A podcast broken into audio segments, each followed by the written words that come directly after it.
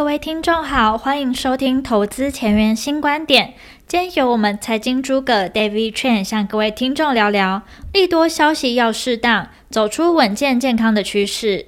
好，我们看一下美股，应该说这一周的四个交易日哈，它是连续三个黑 K，昨天晚上就礼拜四然后收一个红 K 哈，看起来是又是进入这个年的一个状态哈。道琼斯目前是这样的走势，但是呢，呃，纳斯达是创新高，昨天又是拉回的一个现象。目前看起来就是，呃，美股好像是黏在这个地方，产生一个目前有个拉回的一个状态。那目前到底美国股市，哦，它现在的走势后面要怎么去看？然后呢，它到底发生什么现象会变成这个现在目前这个结构？其实自从这个上一周接生后的会议。鲍尔说出一个不冷不淡的一个看法，这个看法呢，其实呢有有看法，好像也是没看法，那没看法也是有看法。那这一点呢，目前呃大家的解读基本上来讲，我认为通通都是偏乐观的看法。也就是说，这个时候大部分的市场呢，还是以一个比较乐观的看法，就是资金充沛的态势来去看后面的走势。但是呢，美股在这个地方的表现呢，就不会那么的强势。但是不会强势，但是它还是撑在这个位置，所以它其实还是在一个高点的位置上。那在这个高点位阶，然后产生一个比较黏的状态，当然就会产生一个现象，就大家会研判它是不是在盘的过程当中会往下移动。现在市场比较明确的在关注的是什么？最近啊，应该是很大家都在等这个非农就业数据的报告，不管是等非农就业数据报告出来好或坏。市场上已经先做了一个预判，就业市场的改善或是慢慢变好的情况，已经是一个趋势了。因为本来它就是一个基期比较低的情况，但是大家会忧虑，就是说 Delta 病毒在美国现在都是十几万、十几万每天的这个感染情况，大家就担心这个就业情况呢会不会受影响。可是各位可以从这个最新的数据看到，就是处理失业救济金的情况呢有减少啊，一点六万人，在这个阶段上来讲。可以从这个数据感觉到就业市场其实是变好的，但是也有另外一个大家比较担忧的问题，就是说就业市场它如果预期是变好，但为什么还是有很多人，也就是说职缺开了很多，但是很多人还是不愿意去就业？那这个情况呢，应该在九月份会改善，原因是因为所有失业救济金政府发的关于这个 Delta 病毒，也就是说受疫情影响的这个失业救济或是失业补助，我们不要说救济，应该说补助。它应该会在九月份就会结束，好，就不播了。那大家就要去就业，所以其实市场上是乐观的，哦。但是其实呢，如果就业市场变好、乐观的情形之下，这时候通膨的隐忧就会来。所以礼拜四看到的是原油是上涨的，当然会带动整个原物料上涨。当然也有另外一个说法，就是说这个原物料上涨，好，包含除了原油之外，包含塑化也是。涨升的这个情况，哈，在这个情况之下，大家谈到应该就是这个飓风，美国现在飓风在纽约，哈，在美国，美国的飓风在肆虐，哈，造成一些灾害，那当然会有一些重建，所以呢，因为重建的关系，但就需要一些原料，然后来去做这个恢复的动作，当然包含钢铁，这些都是开始上涨。目前看起来，大家就推这个逻辑，事实上来讲呢，感觉上就是把科技类股压抑，然后呢，原物料开始上涨这个情况。那这又回到了之前大家比较担忧的通膨疑虑，所以呢，这个来来回回，来来回回，我们就有一个判断，就是说好消息啊，美国的就业情况变好，那这是好消息，但是对行情变成是坏消息。那当然，通膨来了，对这个行情也是一个坏消息，因为它必须要，比如说加速缩减购债，或者是提前升息这种情况，因为通膨嘛，哈，这个变成好消息。如果是对经济是好消息，对股市就变成是坏消息。我觉得市场会不希望好消息变得太好，也就是说，他希望让这个好消息变成是一种适度的好消息，但是必须要拿其他的东西来做平衡。我们看得在很多这个美国的新闻，其实对于 Delta 病毒在美国肆虐的情况，实际上来讲是压不下来的这种状况。当然，已经没有像过去这么关注。虽然拜登政府还是希望美国人尽快去施打这个疫苗，辉瑞已经变成是授权。不像过去 EUA 的哈的这个情况，紧急授权已经没有了，就是也就是说各个单位都可以直接购买。那在这样情况之下，其实是希望更多的人或更多的单位呢，哦都能够，尤其是私人机构单位都能够开始自己做这个施打的动作，这是他的希望啊。也就是说，已经不限制由政府机关来做，或者是由药局，或者是由这个医药的单位来做，私人企业可以做的东西呢更多。尤其是比如说牵扯到就业，如果说你要来上班，那你当然一定要有这个打过疫苗，你才能来。类似他们希望企业、私人企业做这样的动作。呃，三成的大概就是决定不要打疫苗。这这种在美国是相当的普遍，所以美国是用另类的方式来解决疫苗施打率不足的问题，然后希望能够控制这个 Delta 病毒的肆虐，因为美国现在已经是全球 Delta 染疫的这个情况是最严重的。可是现在美国它基本上来讲，好像是本身不这么 care，因为现在 Delta 目前所看到的是它会突破，它会有突破，也就是说 Delta 它有办法，你就算打过两剂的人都有可能被感染。哦，甚至有很多数据都出来，像最近台湾现在已经有这个机师啊，因为突破最新的新闻啊，在桃园机师突破，然后被感染啊，包括他家人，好，现在整个牵扯比较比较严重，目前看起来就是大家现在很担心，所以 Delta 现在是有办法把那个疫苗，你打过疫苗的人都会有可能染疫这个问题，现在在美国也是目前看起来是相当的严重。最重要的是，他现在希望就是说，OK，你打过两剂的人，你要再打第三剂。当然，现在世卫组织包含没有疫苗的国家，当然就是希望，尤其是欧美国家，不要这么快的实施第三剂这样的一个政策，因为他们希望就是说，尽可能有多出来的疫苗，能够让这些像非洲国家或者一些没有能力买疫苗或者没有能力打疫苗的国家，都能够拿到疫苗。等于说，各个国家到底应该是孰轻孰重？好，那他们现在在这个地方做一些衡量。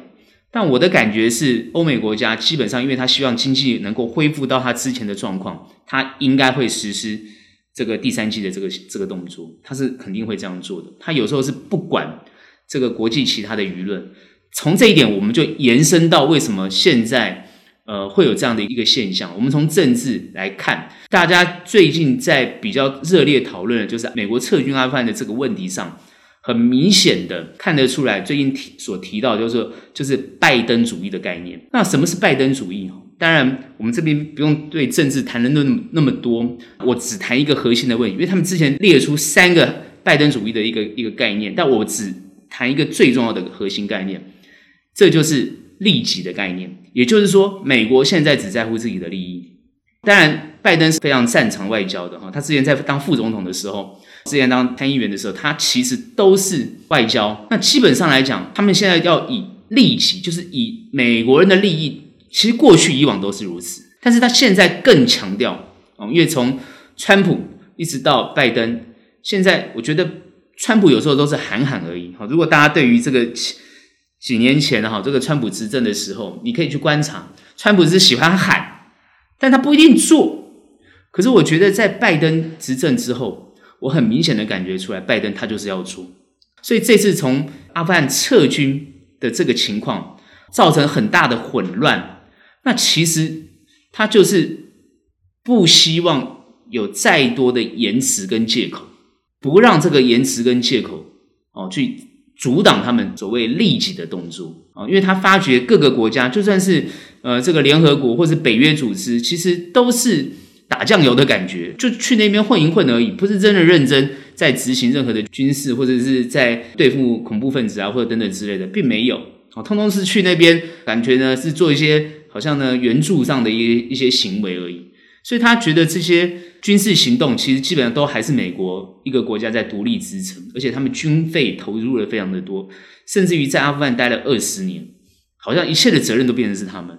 所以，美国他现在已经在反思，尤其是美国人民，最重要是美国人民。其实你，你就算是一个民主党或者一个共和党一个党派，你想怎么做，你也没有办法去扭转，就是人民的概念，因为你的票还是来自于人民。所以，美国人民现在是什么想法？当然就是利己的想法，一切都是利己的想法。他们不大愿意再扮演这种所谓的世界警察的角色。或者是呢，在扮演所谓的正义啊，好什么人权啊这些事情。如果说要扮演这个事情，现在看起来像欧洲比较想要扮这个扮演这个角色，反而美国他不愿意做。所以慢慢的，很多过去以往依赖美国，不管是经济依赖美国或政治依赖美国的这些政权，我认为在未来的时间里面，很有可能呢都受到国内他们内部的极大的挑战。这个呢就会影响到所谓的地缘政治的问题，这也会影响到这个经济发展的问题。经济走向会变成什么？我们就拉从政治拉回到经济。我们的判断是，未来的经济走向在这几年，尤其在川普已经改变了这个所谓的世界村的这种概念，所有的国家开始是以自己国家的利益为主。我认为未来的这个世界，它基本上来讲，国的概念会越来越明显，国的经营或国的疆域或者国利益或者发展越来越明显。会不会再回到过去以往这个啊第二次世界大战的这种历史的状态？这个也很难说，因为当你的国族主义越来越强的时候，你今天一定会产生一些利益上的纷争，不管是疆界的纷争，或者是一些哦什么海权啊、陆权啊、空权的这些问题。当这些问题产生的时候，就会产生一种所谓的擦枪走火，或者是这种进入这种准战争边缘的状态。目前看起来，未来的这些国家好像慢慢就会走向这些东西，因为大家要抢资源。不管是石油，你去看最近的渔业问题，你看这些南海的问题啊，你去看这些地缘政治的这些东西，其实全部抢的就是这些土地或是资源的问题。那当然就是会产生这个战争，会就会走向战争的这个阶段。所以各个国家因为竞争，哦，以前可以用谈判的方式，慢慢现在呢，感觉起来呢，谈判已经没有用，哦，所以呢，这也是一个风险的存在。这是未来看起来是一种风险的存在，因为大家都发展自己的经济，不大愿意用贸易的方式来解决。其实全球的贸易其实是可以解决很多政治上的问题跟纷跟纷争啊。其实我觉得以一个合理的贸易，用一个全球的角色去看，其实不管是中国的论述，或者俄罗斯的看法，或者是欧洲欧盟的看法。或是是呃，过去美国的看法，其实大家会觉得说，包含是一个联合国的想法，可以避免战争，但是大家做一个很合理的资源分配，这样子呢，会不会比较会用和平的方式，不让人民进入这种战争的问题？可是为了抢资源，所以呢，会造成这种纷争啊，为了自己国内的经济发展而造成的纷争，这些东西就会不断的产生。目前看起来，各个大国。尤其是谈到就是产业链的问题，因为原本是全球贸易的关系，所以大家可以做分工的概念。可是现在看起来，不大愿意做分工，而且要强调自己国内自产自自产自销的想法。这个想法会越来越明确。美国过去是全世界最大的消费国，也就是说，它为什么可以跟全世界其他国家做朋友？因为它是最大的消费国，自然而然别人就需要它的市场，呃，很自然它可以跟大家做朋友。过去中国。为什么可以跟大家做朋友？因为中国改革开放，所以呢，它需要大量的资源，就跟大家做朋友。但是中国强起来了，慢慢的，他自己国家可以做了，他就不需要这些朋友了。虽然他还是要“一带一路”的想法，可是他是要去做别人的生意，那当然就会产生跟别的国家，尤其是别的强盛的国家，好像是欧美国家，就产生利益上的冲突，自然呢，就会有很多的。争端发生，所以目前看起来，国际，我觉得未来的国际的国与国之间，呃的问题会越来越多。真正能解决问题，如果是大家都是以利己的想法的话，而不是利他的想法的话，我认为纷争会不断。这当然会影响未来的这个经济的行情跟变化。所以呢，我们当然会持续观察这些变化。那以我们回到现在的状况来看的话，美国当然还是最全世界最强盛的国家。它当然还是影影响了全球经济的发展，所以目前美国经济发展好，哦，它国内有需求，自然在全世界都可以下单，全世界当然就是供应它，这这个是变得一个好像一个常态。当然整体看起来都还是会涨，但是很多国家现在已经不愿意美国再继续输出它的文化跟经济，哦，从阿富汗你可以感觉得出来，所以他会拒绝美国的这个输出他们的文化跟经济。当然，美国是不是还会如此维持这样的一个强盛，或是股市的反应，就是各个企业的一些经济，各个企业自己的财务报表，或者是他们的获利情形的表现，那这个东西会不会也受到影响？因为他们也是赚全世界的钱，哦，他跟别人做朋友也是赚全世界的钱。然后呢，但是如果当别的国家也都自己会做的时候，那他是不是也会啊、呃、这个受到影响？尤其是你看到这个五大科技类股。然后包含你现在看到美国其他很多自己要做外销的企业，其实慢慢看起来竞争力也不一定这么好。目前美国它的竞争力最强的还是它的科技股，对全世界它最强的还是输出就是它的输出科技股。但如果它把这个地方封起来，或者别人也会自己来，慢慢的它的业绩表现就会越来越差。好，目前呢，这是一个很重要的一个变化。那我预估下一周行情的变化呢，其实呢，应该呢不会想象中这么好，好，应该会往下拉一点，但是呢也是会有支撑，但是还是一个比较黏的状态，哦，不会下一周应该不会往上做喷出，虽然你看出看起来没有什么坏消息，没有什么坏消息，但是呢，我认为呢也不会让这个好消息呢产生很大的效益。啊，为什么？因为行情走到这个位置，事实上来讲呢，呃，我认为之前的所有的法人预估这个行情不应该在这个阶段走得这么快，也就是说，大家都觉得应该要跌，哦，没想到它涨，涨到这个位置，当然大家现在心里面想法就是要休息一下。当这个概念出来的时候呢，我们就会看到，就是说下礼拜它会不会就往下做修正？至于找什么理由？当下呢，会有其他的一些理由或判断，我认为它会往下做修正，哦，应该是这样的一个态势。那至于操作上的看看法呢，我认为，呃，你长线持股都是不用太担心的，因为它不会影响到太多的这个股，这个你的股价。但是呢，短线上来讲呢，当然在这个地方呢，你要做短空，我觉得应该没什么太大问题。但是呢，啊、呃，如果做长单就不大行。但是一定是又进入了这种比较短的阶段哦。因为我们可以看到，它最近这一周，包含到上一周，它每一根的 K 线都留了一点点的上影线，它其实没有那么强。其实这个盘是压在这个地方的，也就是说，它的氛气氛上来讲，虽然看起来很强啊，因为都在高位阶整理，但是实际上来讲呢，它的很多人在这个地方的投资渐趋保守，因为我们看法人当然是不断的买。可是，大部分的散户或者是一般的投资人，是不是也像之前一样这样疯狂的买或支持这这个股市，就没有看到这么大的热情？事实上来讲，这个地方呢就要开始去注意哦。当然，市场钱还是。很多哦，所以呢，它一定会有所支撑。主要就是。这个市场怎么再让更多人去关注，让它重燃这个呃热情，当然它才会有更多的力量冲破这个这个三万五千六百三十一点。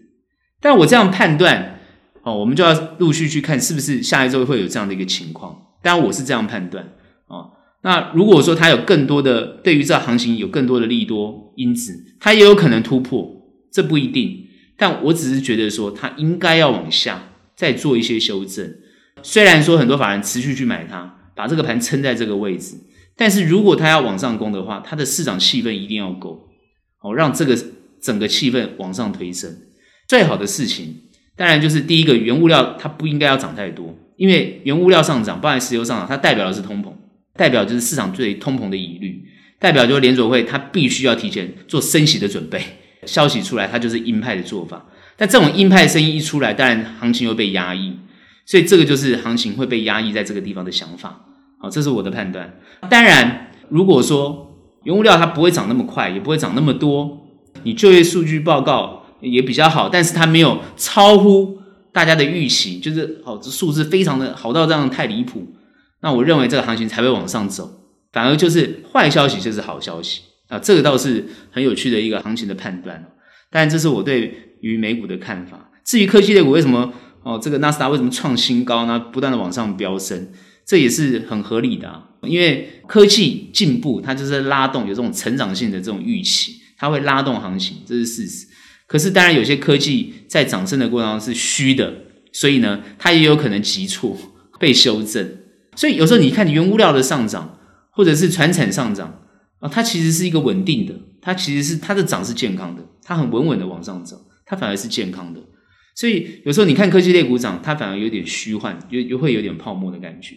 这点也是大家可以用另外一个角度来做判断。那这是我们对于美国股市啊后续的一个判断。来做一些呃我们的看法。好，我们来看台股哈，台股在这五个交易日基本上来讲呢，它是一个走升的一个态势哦，礼拜一、礼拜二、礼拜三哦，它是一个很明显的上升的一个一个态势，接近了前面一万七千五百四十四，就是一万七千，在这个位置上来讲，突然碰到一个比较有压的感觉，然后在礼拜四虽然是收一个黑 K 上影线，但礼拜五很明显又一个红 K 站上去。那虽然量我们表现上都还很健康，我现在目前看起来台股基本上呢也是突破所有的均线哦，看起来是要往上的一个态势。台股呢在前一波啊前几周呢连续走了十几天的一个跌势，开始往上走，又是涨了一哦走了呃将近哦十几天的时间往上的一个态势，所以这个走法啊一个 V 转的一个 V 的一个走法，看起来呢其实还蛮。哦，目前我觉得台股的表现上来讲，它这个 V 转的走法看起来表现上还是比这个美股来的漂亮，而且看起来我们的我们的行情的走势看起来比韩股来的漂亮，位阶比它走的漂亮，哦，比韩股漂亮。所以呢，亚洲上来讲呢，我们的台股呢基本上还表现的比别人好。那当然，这个是看起来好像就是内外资大家联手做起来的一个手法。事实上来讲，目前的量呢也慢慢的哦。回到了这三千多亿，也是慢慢往上增加的这种态势哦，所以我觉得我这边先判断，就是说台股在这个地方的走法应该属于一个健康的走法，也就是说它会健康的往上哦，往上，因为目前看起来没有太多不利的因素。之前我们已经分析过了哈，疫情已经很明显的控制住，然后也慢慢变好哦，也跟其他国家，因为现在日本越来越严重，韩国还好，其他东东亚的国家哈。东南亚的国家基本上看起来呢，啊，也在慢慢数字在下降，但是现在越南还在还在管控当中。马来西亚最近因为疫情的关系啊，马来西亚它也在管控。呃，我们国内的在马来西亚厂的像被动，像什么凯美啊这些都会受影响。在这个地方判断上来讲，其实这些消息都还算是不是很严重，所以台台股就是持续在往上慢慢缓步上升的一个情情况。之前很多人担心，就是它太急，急着往上喷。但我觉得这个地方会走缓，因为美股在走缓，台股应该也会走走缓，缓步上升的一个情况。当然，至于要突破这个一万八千零三十四点的前高，它必须要有更强的因素，好，更强的因子。因为之前涨到一万八千这个零三点的时候，它这个量是一个很蛮明显的一个接近六千亿的量的附近这个态势。但目前台股还没有达到这样一个量。所以还是希望整个整个行情还是希望把一些之前离开的资金慢慢吸引回来，好，让这个台股的信心去恢复。当然，这个需要更多的这个财报或更多的这个利多的因素来支撑。当然，现在很明显的反映在这个台积电啊、联电上面。台积电跟联电的涨，当然现在主要大家都认定，我们上礼拜有讲到，就台积电在上一周它做了一个调升的动作，它因为它晶片等于说它。代工的价格要调升，以至于让它现在啊站稳了六百，一直在往上的一个动作很强。那当然，现在今天看到哈，联电创历史新高哦，站到七十块，这其实是代表什么意思？其实是不是资金回到电子？因为之前大家谈到航运股，现在是不是被压抑？目前看起来是嘛？哦，整个将近一个多月的时间，整个都很平啊，好像这个航运三雄啊，就是说很平，好上上下下，上上下下。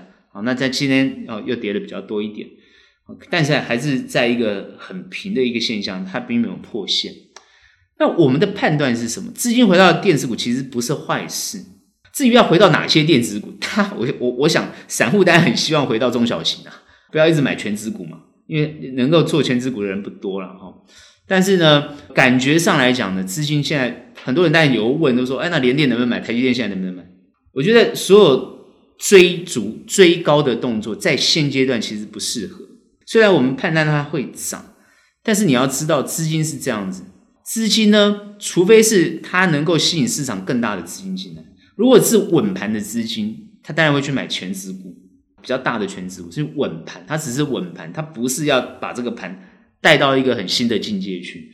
那如果要带到很新的境界去，它就是要资金要很充沛，然后雨露均沾。或者是做一个很快速的良性轮动，但目前看起来呢，比如说涨了权值股，但并没有涨航这个航运股，或涨了航运股之前的资金排挤，资金全部在航运股啊。你看这个电子啊、钢铁都很弱，但现在最近你看涨的就是什么啊？电子啊、钢铁起来了啊，航运就就就熄火了。所以它的一个轮动态势，你要抓得非常的准确。那当然，所有手上持有这些，不管是航运啊、钢铁啊、电子股，你现在持有这些股票，如果你公司不差，哦，获利或未来的能见度都很高，其实你都不用担心，你都不用担心。这我在上一周也这样讲，我这周持续这样讲，因为其实我上周这样讲，这周我这样讲，上周很多人都已经赚到钱了，很明显都是获利，因为就叫你不用担心，你就不用担心，你这个月看起来，你看起来你的股票就都回来了，那就涨上来了。很多人想要加码，我知道在这个阶段，很多人看到股票涨就很想要动作。其实股票涨很想要动作，这不为过，很正常。你看到股票涨，你信心就很够，你也想要赶快跳下去，你怕买不到，有一种呢啊奇货可居的感觉啊，因为像最近呃这个台积电又涨到，比如六百二啊，很多之前套在六百块的人呢，现在好像打了这个哦这个强心针一样，因为赚钱了嘛，你你你之前套六百套很久。你现在赚钱，你很高兴，又想要跳下去买台积电。其实你五百多块没有买，你这个时候六百 多块去买台积电，如果是这样态势的人，其实你会发觉，你反思一下，虽然你常常会觉得你都解跳很高兴，但你会发觉你赚的是小钱，然后你永远都去往上追。这个操作并没有错了，很多人说，哎，这个操作没有错。但是呢，你如果买台积电喜欢摆这么久，然后你现在最近才解套，然后你觉得你刚刚小赚，对不对？你想要卖掉，又再去追它。你你不觉得你这样操作永远都赚小钱吗？是正确的方式是这样子哈。如果你是做短，你动作要够快，你持股不会这么久。但你做长可以摆，而且你要往股票跌的时候才去买，这才是对的。但是很多人在跌的股票，股票跌的时候不敢买，因为他不晓得会跌到哪里去。对，这个心态是大部分人的问题啊。但法人不会这样子，法人看的是未来性、发展性、财报的表现。过程当中啊，法人会持续慢慢去布局它，所以它是有布局的概念。但是你资金不够的人，其实不一定要这样做，或者是也没办法这样做。那这是两种不同的态势。台股目前的表现，当然你看财报各方面，其实呢都还算健康，很多公司都还算蛮健康，毛利率表现都非常的好。事实上来讲呢，就像之前投信投顾理事长哈这个张琦讲的，就是台股基本面都好，本益比也不会很高哦。因为他讲的不会很高，是跟美美国啊、中国大陆比啊，不会很高。他讲的是这个，好，说我们台台股本益比都算低。好，那当然，金管会主委呢也说台股都算健康啊。感觉上大家都对于这个市场呢，现在呢已经没有人在讨论呢什么万点万点呢以下万点以上，因为台股在万点很久了，好，在万点以上很久了。那就算之前疫情爆发跌破万点，很快迅速又拉上来了。所以各位就感觉到奇怪，台股已经很稳稳的站上万点了。那这个时候你就你你就想说，那台股应该很健康。其实你不用不用太太 worry，你去看美股就知道了，美股也是很稳的站上三万点，对不对？所以其实这个就是它是一个国际性的一个联动哦，你不用看你自己看的太快乐，你当然是看国际性的一个联动。如果今天美股道琼斯跌破两万点，那你觉得台股还会在在一万点待多久？所以这个就是一个。你不可能有别于国际其他的一个表现，因为毕竟台湾的企业还是以出口为主，大部分都是做国际贸易的，所以基本上还是赚国外的钱。你跟国际的联动就非常的非常的大，在这个国家，你所做的产品通通都是外销，也就是别人下单给你的，国外公司下单给你的，你自己国内的需求其实没有那么大，哦，市场也没有那么大。所以你今天要赚钱，就是赚到国外的钱，因为是别人下单给你的。那当然是你做的东西好，你的技术好，或者你是做一些关键零组件，别人就会下单给你，或者你帮别人代工。不管怎么样，你赚的就是国外的钱。所以这一点就是一个全球布局的想法。所以台湾企业当然是相对的聪明，所以它可以生活活得很久。不管是中美贸易的战争，一样在这个过程当中，你可以透过这一次观察哦，疫情下来之后，台股完全不受影响，反而呢。业绩呢很好，还赚钱。当然有些企业呃是没有的，尤其是内需的状况很糟的，甚至要需要政府去救。但政府看也没有在救了哈。现在就是想办法发券嘛，对不对？什么几倍券什么什么，好，就是想想办法去救国内的经济，大概是这种想法，希望刺激消费，希望国内有消费能力。但是国内再怎么消费能力再强，都有限度的啊，都有限度。除非呢开放国境。有观光客进来，那国内的内需才会更好，表现得更好。但是目前看起来，只要国境还没有完全开放，目前看起来是很难的，很难的。所以这个还要一段时间。但至于外销都不受影响，哦，目前看起来不受影响。哦，只有比如说你的你的厂啊开在东南亚，或者是开在疫疫情比较严重的地方，那这个时候呢，他会做管制，你可能呢，哦，这个出货的情况就不会这么顺，他们会有一些改善的方案来解决，所以财报上的反应不会影响太大。结论就是很简单，国内的公司只要是好的、有愿景的，你当然就是好好持有它。你看哦，半导体可以长成这个样子，你的晶圆代工你可以长成这个样子，哦，所以呢，这些东西呢，对台湾来讲其实都是好事，只是说你现在股票的持股的策略要怎么办？到底是把传产卖掉呢，跑去都买电子股，还是呢电子股卖掉呢，去低接现在比较低估的传产股？我认为两种策略其实都没有问题。好，你不要犹豫。如果你手上有传产股的人呢，你就抱着也没有问题。那你手上现在有电子股的人，但你现在很高兴啊，现在它又涨回来，这都没有问题。只是现在的位阶在哪里？去想一下，你股票的位阶在哪里？如果你股票位阶是刚好反弹上来，你当然现在只是之前套住了，你现在好像才刚解套，到底要不要卖掉啊？你在想这个问题。那之前压回压下去，你有低阶到的，那现在涨到一个高的位阶，那你现在要怎么做？其实很简单嘛。目前你现在资金如果卡在某些股票很多的，你可以适度的做调节，把一些钱移出来。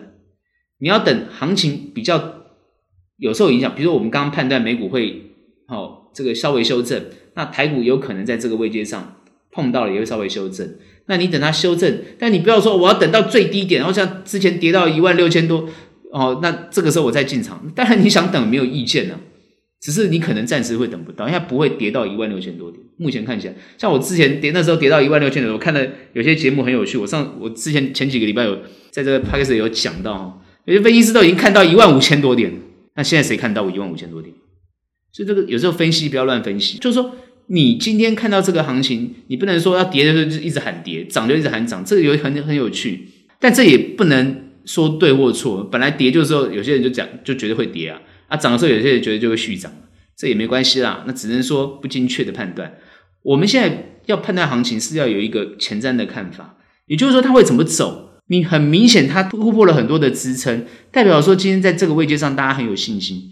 在很有信心的阶段上来讲，它不可能跌太多。它就算跌，它也会有所支撑，所以它就算跌就是一个进场的好机会。好，所以你现在看指数有时候看不一定很准，你的股票跟指数有时候涨得不一样。好，那没关系。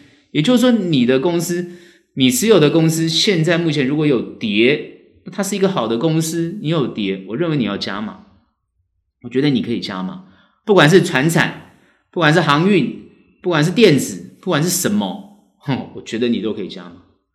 啊，很多人把它拆开来看，哦，这个电子好，船产就会差；船产好，电子就会差。啊，大家都会这样看嘛？啊，觉得资金就一套在那边轮动。这个我可以接受，但问题是你如果这样子看，你永远要要么就是追强的股票啊，比如说电子好，你就追电子，哎，忽然电子弱了，你要赶快卖卖掉，因为卖不掉你就套住了。然后呢，你也没有钱去买这个船长要准备起涨了嘛，你你根本没有钱买，所以你就看着它涨啊。那当你的电子回来的时候，对不对？哦，那你你你又不敢卖，或者哎，你把它卖掉了，哎，可是呢？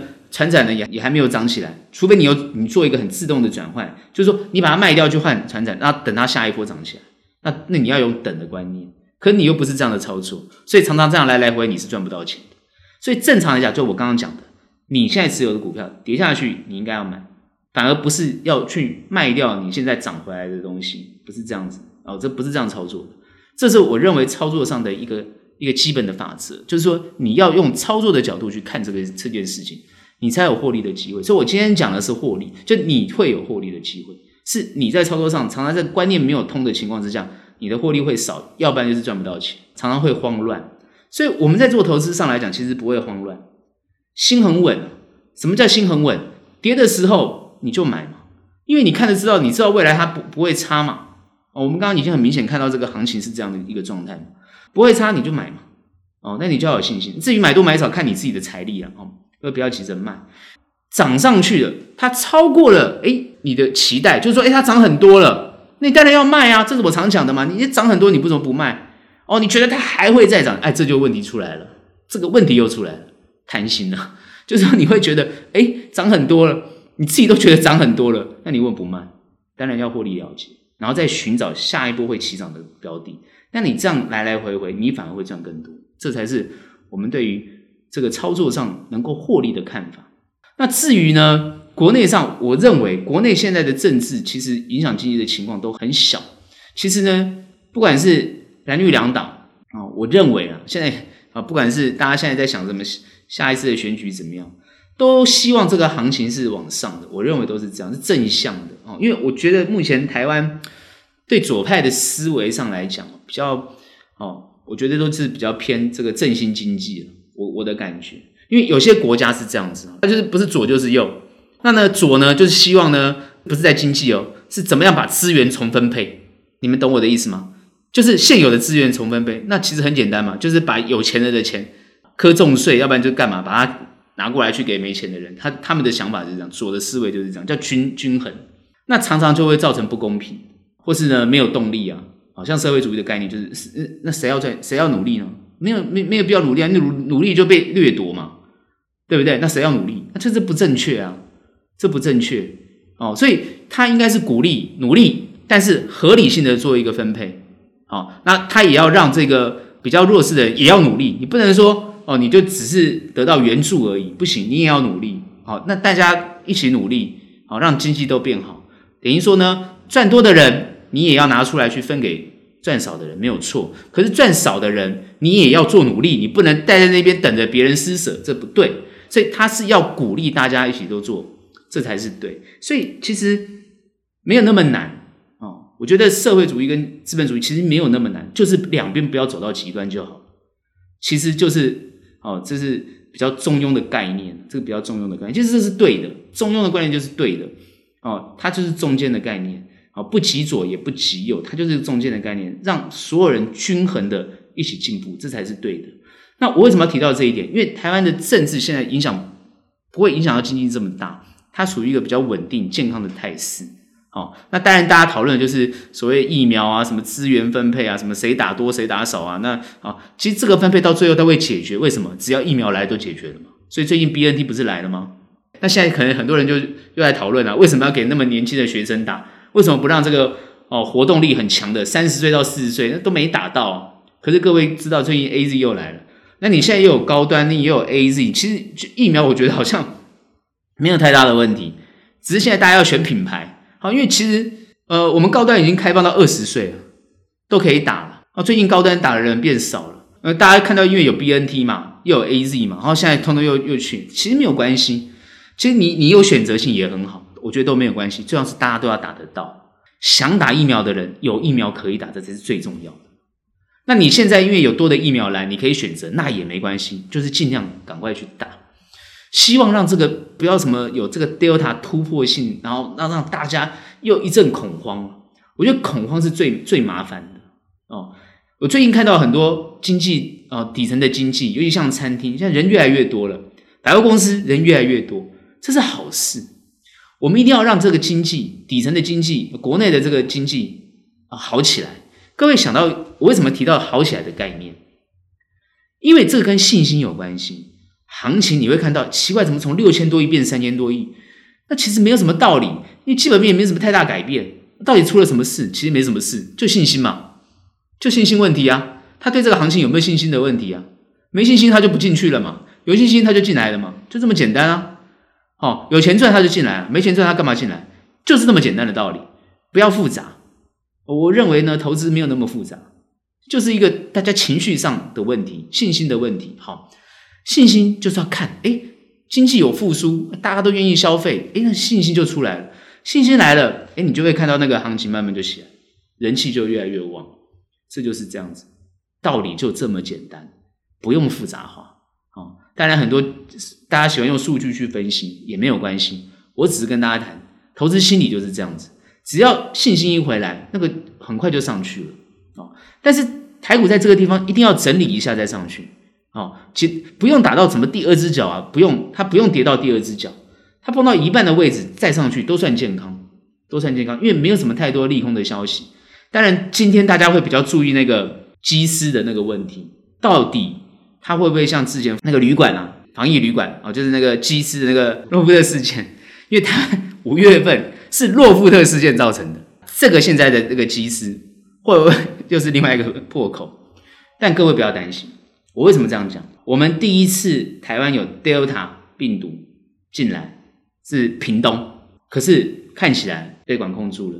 然后呢，现在目前呢，大概几次感觉上有有破口，它又管控住了啊。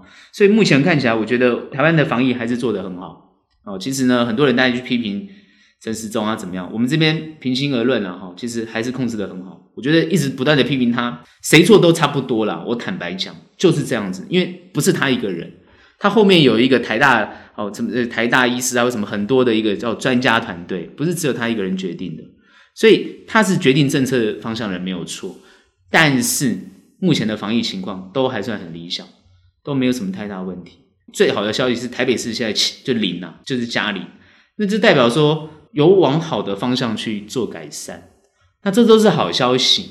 所以台湾目前这好消息是越来越多。我刚刚跟你跟大家讲了嘛，你看餐厅啊，你看很多地方那个人气都越来越多，百货公司啊或者一些景点人气就越来越多。我觉得还不到。报复性的反弹，但是大家现在越来越有信心，这就是好现象。我认为这个信心就会支撑台股往上的这种态势。但是现阶段是要稍微修正一下，再往上会比较好。但如果它不修正就往上冲，我反而会有点担心。所以我还是强调，稍微修正一下往上走才是一个好的态势。那政治我就不多讲，因为台湾没有什么太多可以分析的。最近真的没有什么，因为最近大家就是好像一直在等那个 BNT 的疫苗来。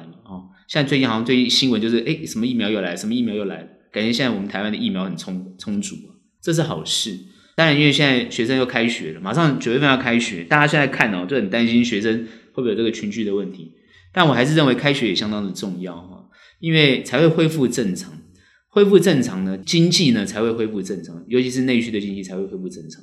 那这个就是要现在慢慢往恢复正常的情况去走，所以我是很乐观的看待后面的行情。然后呢，大家现在如果你的股票有跌，你要高兴哦，不是哭啊，不是担心呐、啊，要高兴，要加码。好，那你的股票有涨呢，那当然也不错，也恭喜大家。也就是说，现在呢，其实我是很乐观看待后面的行情啊，这就是我对于后面的看法。今天的投资前沿新观点就到这边结束。喜欢我们，欢迎订阅。有任何问题、想法，欢迎到我们脸书专业以及 Instagram 跟我们做交流喽。那我们下期节目见，拜拜。